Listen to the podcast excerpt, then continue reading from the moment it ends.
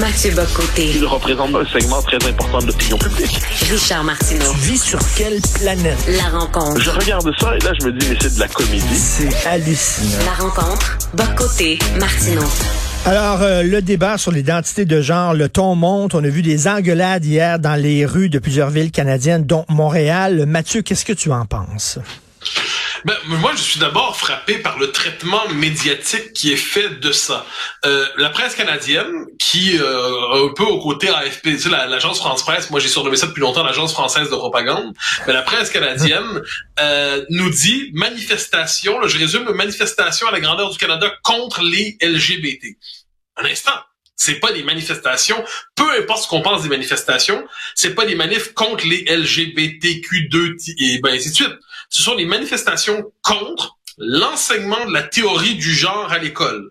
Est-ce que par ailleurs dans ces manifestants, il y a des euh, des, courants excessifs qui euh, prennent prétexte de ça pour faire une critique, soit euh, bon, imagine l'homosexualité, tout ça, c'est tout à fait possible et c'est condamnable. Mais l'idée de la critique de la théorie du genre, tu ne peux pas assimiler ça à des des manifestations anti-LGBT. Un. Deux, le traitement médiatique qui en est fait par Justin Trudeau, euh, par politique dis-je, par euh, Valérie Plante, qui dit ce sont des manifestations de haine qu'on a vues à Montréal ou ailleurs. Encore une fois, est-ce qu'on nous explique que être critique de la théorie du genre, remettre en question les fameux, les, les nouveaux pronoms, se demander s'il est normal de généraliser le questionnement sur l'identité de genre chez les enfants, est-ce que c'est de la haine? Si oui, il va falloir le dire clairement. Ensuite, ce qui est assez fascinant, ça c'est ce qui a fait rire tout le monde, c'est ce sont des alliés qui sont euh, qui se sont retournés les uns contre les autres. La grande coalition anti-laïcité, euh, avec d'un côté les woke et de l'autre côté euh, les, les, islamistes, eh bien, se sont rencontrés mais face à face avec cette scène étrange où on a un militant antifa ou woke à tout le moins qui dit de mémoire à une musulmane fasciste go home. Donc, elle euh, retournez chez vous dans votre pays. Mais c'est quoi On sait plus exactement comment ils se comprennent entre eux. Donc, il y a une espèce de le courant, la grande coalition progressiste se décompose de l'intérieur autour de cette question. Donc, faut vraiment distinguer chaque chose. Puis c'est certain, je le dis, on peut facilement avec un micro aller trouver des euh, il y a toujours un zigoto dans une manif qui va dire une horreur, il y en avait. Ah Mais si on veut parler de haine à tout prix, eh ben les militants woke qui étaient là qui pour qui la théorie du genre doit être enseignée à l'école comme ça l'est soit, eux aussi il y avait des haineux parmi eux, ne nous trompons pas. Mais le récit médiatique est tel qu'on a l'impression que d'un côté il y avait la lumière, de l'autre côté il y avait les méchants. Euh, c'est assez fascinant. Il y a un petit vidéo rigolo qui circule euh, sur euh, les médias sociaux que j'ai vu. C'est un homme, il est devant, il est à une table, il est devant un enfant, OK? Mathieu l'enfant peut-être 10, 11 ans, et lui dit, euh, regarde, je te donne un choix. Là, il met, il met de l'argent sur la table. Il dit, voici 10 000 dollars. Il dit ça, je te, soit tu as 10 000 dollars, mais tu vas l'avoir seulement dans une semaine, ou alors je te donne un petit gâteau, genre un petit Joe Louis, et là, tu l'as tout de suite. Qu'est-ce que tu préfères? Et le petit gars prend le gâteau. Et là, c'est écrit, voilà pourquoi il ne faut pas laisser des enfants choisir leur genre. OK? Et, c'est assez drôle. Et tu as vu cette femme-là, 21 ans aujourd'hui, elle a changé de sexe quand elle avait 16 ans. Elle le regrette. Et elle dit, des enfants ne devraient pas pouvoir consentir au retrait définitif de certaines parties du corps sans comprendre ce que ça signifie. J'ai subi une intervention médicale sans vraiment en saisir les effets à long terme. Est-ce que les, les mineurs sont à même de pouvoir comprendre les tenants les aboutissants de, de, de, ça, l'identité de genre. Mais, mais, bien sûr que non. Bien sûr, premièrement, il faut juste, faut toujours tout distinguer. La dysphorie de genre, ça existe. OK? Personne ne conteste. Donc, il y a des individus qui sont aujourd'hui dans une situation, puis ça doit être tragique, a été étranger à son propre corps, puis vivre ça comme une douleur. Parfait. Et ça, qu'il y a un accompagnement médical, psychologique, tout ce qu'il faudra pour ces gens-là, il n'y a pas de souci. Puis qu'il y ait le, refus de toute forme de stigmatisation, c'est aucun souci. Mais aujourd'hui, ce dont on parle, c'est qu'on a pris cette catégorie-là très, très particulière, c'est très, très, très minoritaire, c'est le moins qu'on peut se dire, et on a décidé de généraliser le questionnement sur le genre à, l'ensemble des enfants. Puis là, tu le vois en Belgique, tu le vois en France, tu le vois au Canada, tu le vois au Québec. Donc, on impose ça. Puis moi, j'appelle ça une opération de déstabilisation psychique à l'école. C'est-à-dire, là, quoi qu'on en dise, l'enfance, l'adolescence, faut consolider les repères. Et là, on sème dans l'esprit de 99,9% des gens des questions qui devraient pas se poser. T'es pas censé te demander si t'es vraiment raccord entre ton sexe et puis ce qu'ils appellent aujourd'hui ton genre. C'est pas une question qui se pose depuis la nuit des temps, puis pour 99,x% de l'humanité. Faut juste le garder à l'esprit. Et là, aujourd'hui, on veut généraliser ce questionnement. Eh ben, je m'excuse, mais là, si en plus on donne la possibilité à des enfants ou des adolescents plutôt, d'avoir une opération de changement de sexe qui, qui, qui est tragique. C'est de la mutilation, il faut pas se tromper. Eh bien, moi, je pense que c'est d'une irresponsabilité. Ce sont des enfants sacrifiés au Dieu progrès. Non, ce sont les enfants sacrifiés au Dieu inclusion. Et toute époque a fini par faire des sacrifices humains, en soit dit en passant. C'est simplement qu'à notre époque, les sacrifices humains dont nous parlons, ce sont des sacrifices accomplis au nom du progrès et qui passent par la mutilation du corps d'adolescents. Et encore une fois, je le dis, pour les cas réels de dysphorie de genre, c'est, je pense, c'est une tâche élémentaire, un devoir élémentaire que d'accompagner ces gens. Mais ensuite prétendre qu'il y a une, dysphorie de genre généralisée euh, au nom de la théorie du genre, qui dit que le sexe est finalement euh, une enveloppe corporelle désuète à l'ancienne et que la vérité serait dans l'authenticité du genre, dans le ressenti, à un moment donné, il y a des limites au triomphe du ressenti. Euh, les faux amis, tu sais, des fois, des gens qui sont d'accord avec nous, mais que pour les mauvaises raisons. Là, on se retrouve, toi et moi, parce qu'on se pose des questions sur l'enseignement euh, de l'identité de genre à l'école. Là, on est dans le même sac que des intégristes religieux. Attends une minute, les intégristes religieux, ils veulent même pas qu'on parle d'homosexualité à l'école. C'est pas mon cas, C'est pas la même affaire. Là, on se retrouve avec des faux amis qu'on n'aime pas nécessairement. Ouais, mais je moi, je ce qui me frappe là-dedans, c'est à quel point on nous les, on nous les met dans les pattes. Hein. C'est-à-dire que notre questionnement, je pense, est intelligible dans l'espace public.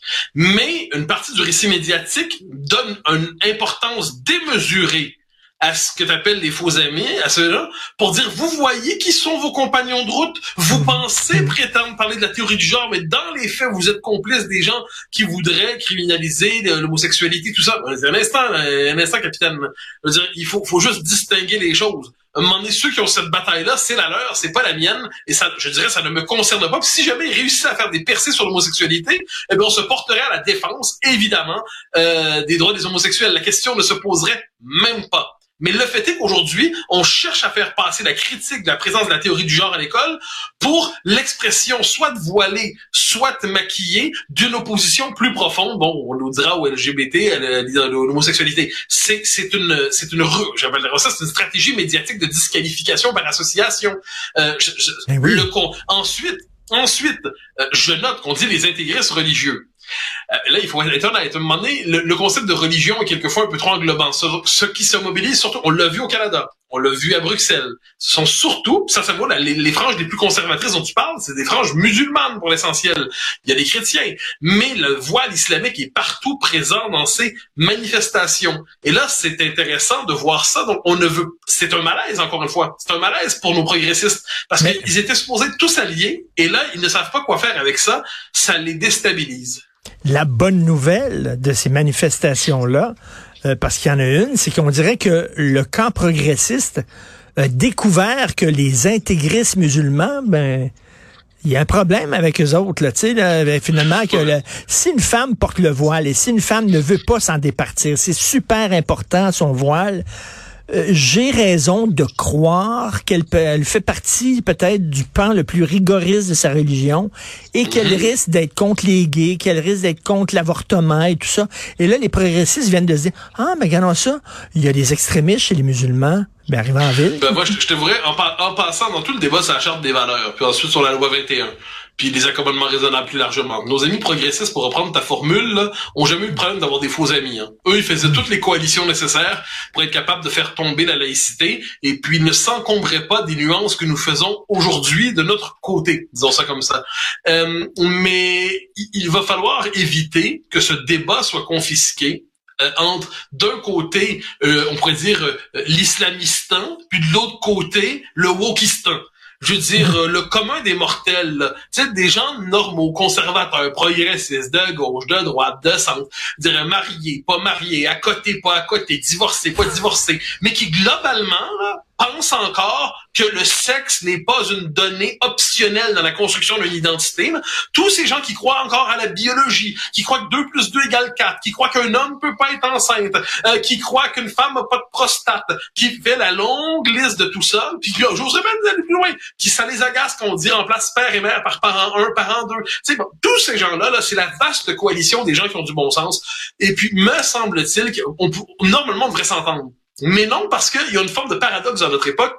On n'arrête pas de dénoncer avec raison l'anti-science, les propos anti-scientifiques, mais quand on touche la question du genre, entre guillemets, là, la biologie disparaît. La biologie, c'est une forme de savoir réactionnaire. C'est-à-dire, comme la génétique sous en URSS était vue comme une, science réactionnaire, et Lysenko est arrivé pour nous expliquer qu'il y avait une nouvelle génétique qui était conforme désormais à la théorie marxiste-léniniste, mais aujourd'hui, il y a une biologie apparemment conforme à la théorie diversitaire de l'identité de genre. Eh ben, je m'excuse, mais on peut dire un instant. Puis j'insiste là, ça implique pas un seul instant de stigmatiser quoi que ce soit, ça implique juste de rappeler qu'à l'école, 2 plus 2 égale 4, et c'est pas 2 plus 2 égale cela. Ça, ça, donnera ce que vous voulez en fonction de votre vision de l'authenticité de l'inclusion. Puis là, c'est un comité des sages là, qui va décider là euh, qu'est-ce qui va être enseigné exactement à l'école. Euh, premièrement, j'ai pas entendu de nom. Il y a personne qui a encore été nommé. Puis c'est qui ces sages-là? Qui va les nommer, ces sages-là? Et à quelle tendance ils vont appartenir, ces sages-là?